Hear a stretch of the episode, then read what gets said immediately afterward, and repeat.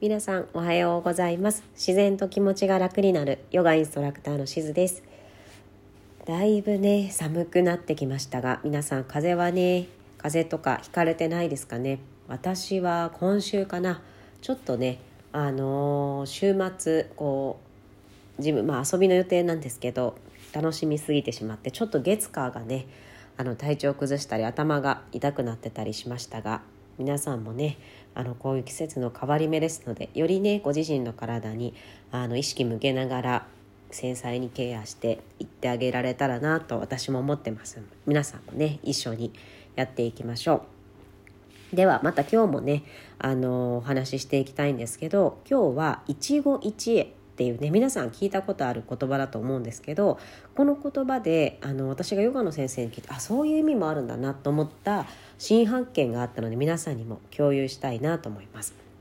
一期一会のあの辞書の意味っていうのをまずご紹介したいんですけどそれが一生涯にただ一度会うかどうか分からぬほどの縁これを一期一会と言います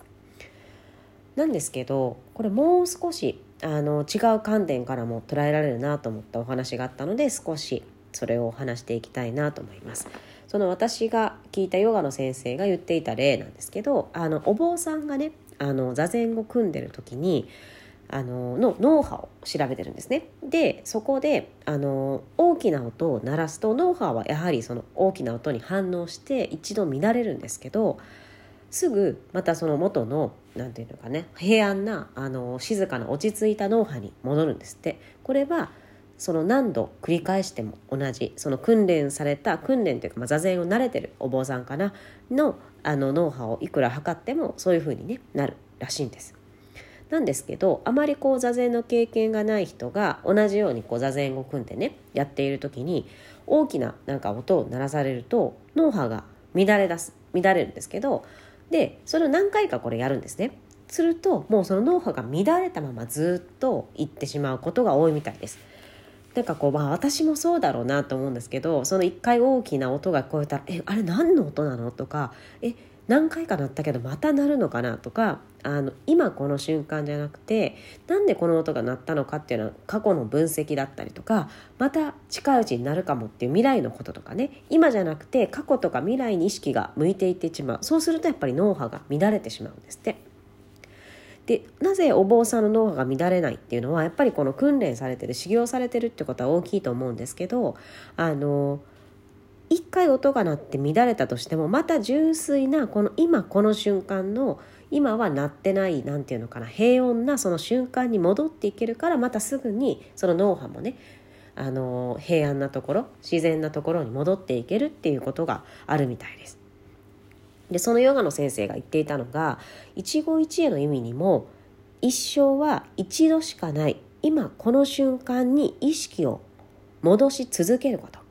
そこに平安が訪れて今に100%取り組むことができる、まあ、努力することができる。って言い換えてもいいと思うんですけどそういったね意味があったりします。なのでその一期一会ってなんか人との出会いとか何かまあ物事の出会いとかっていうことだけじゃなくて今もうこの今生きているこの一瞬一瞬があのに出会うことそこに戻っていくと心と体もこう平安になっていくよっていうような意味もあるみたいですね。でも確かになんですけどあの同じように見えても少しずつ全てのことは変わってきてますよね。私自身もあのどんどんねいろいろもちろん年齢もあの重ねていってるのでどんどん自分自身も、まあ、いい方向にも悪い方向の部分もあると思うんですけど変わっているしもちろん環境も変わっている。季節もあるしその季節も去年と今年のまた季節はちょっとね違いがあったりとか。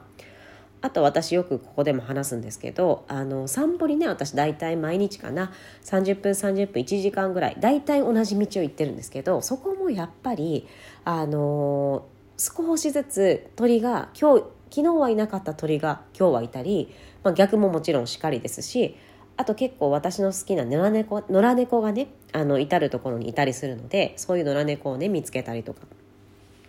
もちろん日によっていたりいなかったりします。そういうふうにいつもと同じ風景のように見ても少しずつですけど変わってきてる。これって結構ヨガでもそうかなと思っててあの私ももうヨガ10年ぐらいかな。あのやってることから含めたら10年ぐらいやってるんで同じポーズをやることは何度もあります。今までやったことあるポーズを、ま、もう一回やることは全然あるんですけどその時の先生の指導だったり自分自身の体だったりあの環境だったりいろんなことでそのポーズも少しずつ変わってきてる。それに、まあ、全部気づくっていうのは難しいですけどでも全然あの全く同じものではないんだ。この瞬間はまた来るというものではない。今一度にしかないんだと思うとすごくなんか愛しいというかなんかそういう感覚がねすごくあったりします。そのあとペットとかもそうかな。私猫2匹ねあのご存知の方も多いと思いますが